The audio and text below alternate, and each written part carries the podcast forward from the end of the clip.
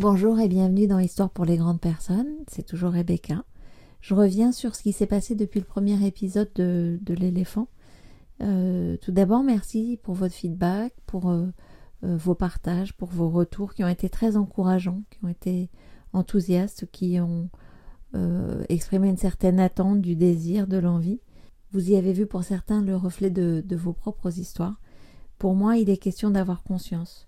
Finalement, quand je suis empêchée, le jour où je comprends en partie ce qui me retient, je peux me lever, je peux me mettre en mouvement, retrouver l'énergie du désir de faire. Et réaliser que nos vécus ne sont pas irrémédiables et définitifs, que souvent nous agissons mécaniquement, en reproduction un peu robotisée, en négligeant notre part d'humanité, de vulnérabilité, ça devient assez réjouissant. J'ai envie de vous inviter à ne pas vous censurer ici, partagez, envoyez les textes qui vous inspirent, qui vous ont plu, qui vous ont touché, ne serait-ce que pour le plaisir de partager et de faire découvrir à moi, à d'autres. Donner, c'est recevoir. Peu importe que ce soit lu ou pas dans Histoire pour les grandes personnes.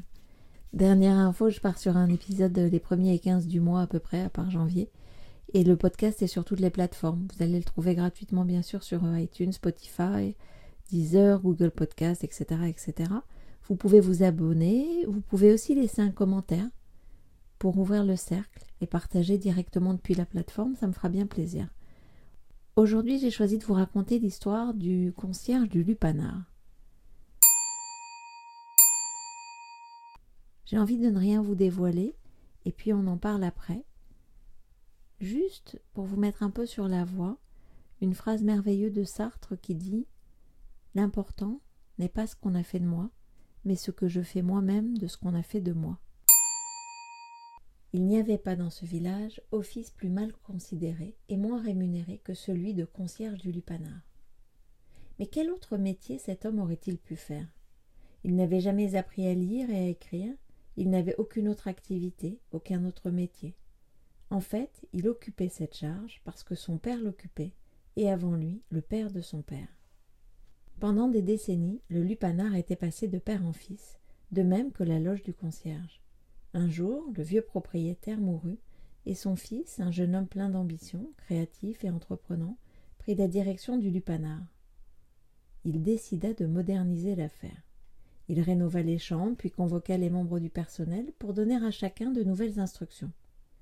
Au concierge, il dit À partir d'aujourd'hui, non seulement vous serez à la porte, mais en plus vous me préparez un rapport hebdomadaire dans lequel vous noterez le nombre de couples qui entrent chaque jour à un couple sur cinq, vous demanderez comment il a été reçu et ce qu'il modifierait dans les lieux. Et une fois par semaine, vous me présenterez le rapport avec les commentaires que vous jugerez utiles. L'homme trembla. Il n'avait jamais manqué de prédisposition pour le travail, mais. Monsieur, je serais ravi de vous satisfaire, balbutia-t-il. Mais je, je, je ne sais ni lire ni écrire. Ah, je regrette vraiment. Comme vous le comprendrez, je ne peux payer une autre personne pour ce travail, et je ne peux pas davantage attendre que vous ayez appris à lire ou à écrire. Par conséquent. Mais, monsieur, vous ne pouvez pas me congédier, j'ai travaillé ici toute ma vie, comme mon père et mon grand-père. Son patron ne le laissa pas terminer. Écoutez, je vous comprends, mais je ne peux rien faire pour vous. Comme il se doit, vous recevrez une indemnisation en argent afin de pouvoir subsister jusqu'à ce que vous dénichiez un autre emploi. Je suis vraiment désolé, je vous souhaite bonne chance. Et sans autre forme de procès, il fit demi-tour et s'en alla. L'homme sentit le monde s'écrouler sous ses pieds. Il n'avait jamais imaginé vivre un jour telle situation. Il rentra chez lui sans travail pour la première fois de sa vie. Que pouvait-il faire? Il se souvint que parfois au lupanar, lorsqu'un lit était cassé, ou le pied d'une armoire fendue, il faisait une réparation simple, provisoire, avec un marteau et des clous. Il pensa que cela pouvait être une occupation transitoire en attendant que quelqu'un lui propose un emploi. Il chercha dans toute la maison les outils dont il avait besoin, mais ne trouva que quelques clous rouillés et une mauvaise pince. Il devait s'acheter une caisse à outils complète et pour cela utilisera une partie de son indemnisation. Au coin de sa rue, il apprit qu'il n'y avait aucune quincaillerie dans le village et qu'il devait faire deux jours de voyage, à dos de mule, pour aller à la ville la plus proche effectuer ses achats. Qu'à cela ne tienne, pensa-t-il, et il se mit en route. À son retour, il portait une belle caisse à outils complète. Il n'avait pas fini d'enlever ses bottes que quelqu'un frappa à sa porte. C'était son voisin. Je venais vous demander si vous n'auriez pas un marteau à me prêter. Oui, regardez, je viens juste de l'acheter, mais j'en ai besoin pour travailler, comme je suis maintenant sans emploi. Bon, mais je vous le rendrai demain à la première heure. D'accord.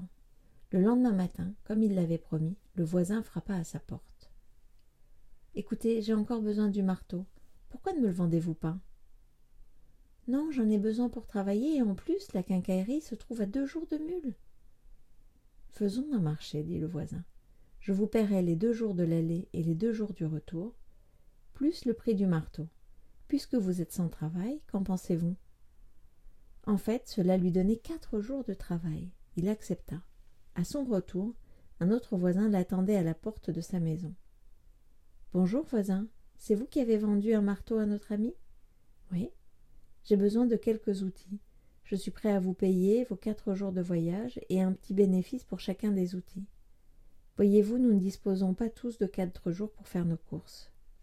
L'ancien concierge ouvrit sa caisse à outils et son voisin choisit une pince, un tournevis, un marteau, un burin. Il le paya et s'en alla. Nous ne disposons pas tous de quatre jours pour faire nos courses, se souvint-il. Si c'était vrai, bien des gens pourraient avoir besoin qu'il fasse le trajet pour apporter des outils.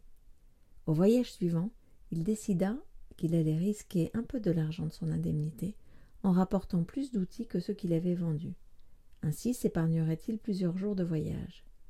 Le bruit se mit à courir dans le quartier et de nombreux voisins choisirent de ne plus se rendre en ville pour leurs achats. Une fois par semaine, celui qui était devenu marchand d'outils faisait le voyage et achetait ce dont avaient besoin ses clients. Bientôt, il se rendit compte que, s'il trouvait un endroit où entreposer des outils, il pourrait s'épargner encore plus de voyages et gagner plus d'argent. C'est ainsi qu'il loua un local. Il agrandit ensuite l'entrée du magasin et, quelques semaines plus tard, lui ajouta une vitrine, le local devenant ainsi la première quincaillerie du village. Tout le monde était content et venait se fournir dans son magasin. Il n'avait même plus besoin de faire les voyages, car, étant un bon client, la quincaillerie de la ville lui livrait ses commandes. Avec le temps, tous les acheteurs des petits villages alentours préférèrent venir acheter dans sa quincaillerie, s'épargnant ainsi deux jours de voyage. Un jour, il lui vint à l'idée que son ami, le tourneur, pourrait fabriquer pour lui les têtes de marteau. Puis, pourquoi pas, les tenailles, les pinces et les burins. Plus tard vinrent les clous et les vis. Je te dirais qu'en dix ans, à force d'honnêteté et de travail, cet homme devint millionnaire. Il finit même par être l'entrepreneur le plus puissant de la région.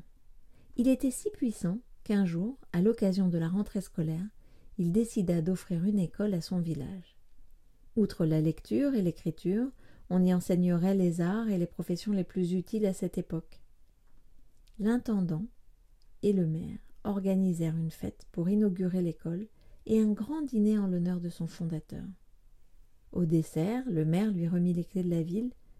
L'intendant l'embrassa et lui dit C'est avec une grande fierté et une immense gratitude que nous vous prions de nous faire l'honneur d'apposer votre signature sur la première page du registre de la nouvelle école. L'honneur serait pour moi, répondit l'homme. Rien ne me plairait davantage que de signer le registre. Mais je ne sais ni lire ni écrire. Je suis un alphabète. Vous dit l'intendant, qui ne pouvait en croire ses oreilles. Vous ne savez ni lire ni écrire.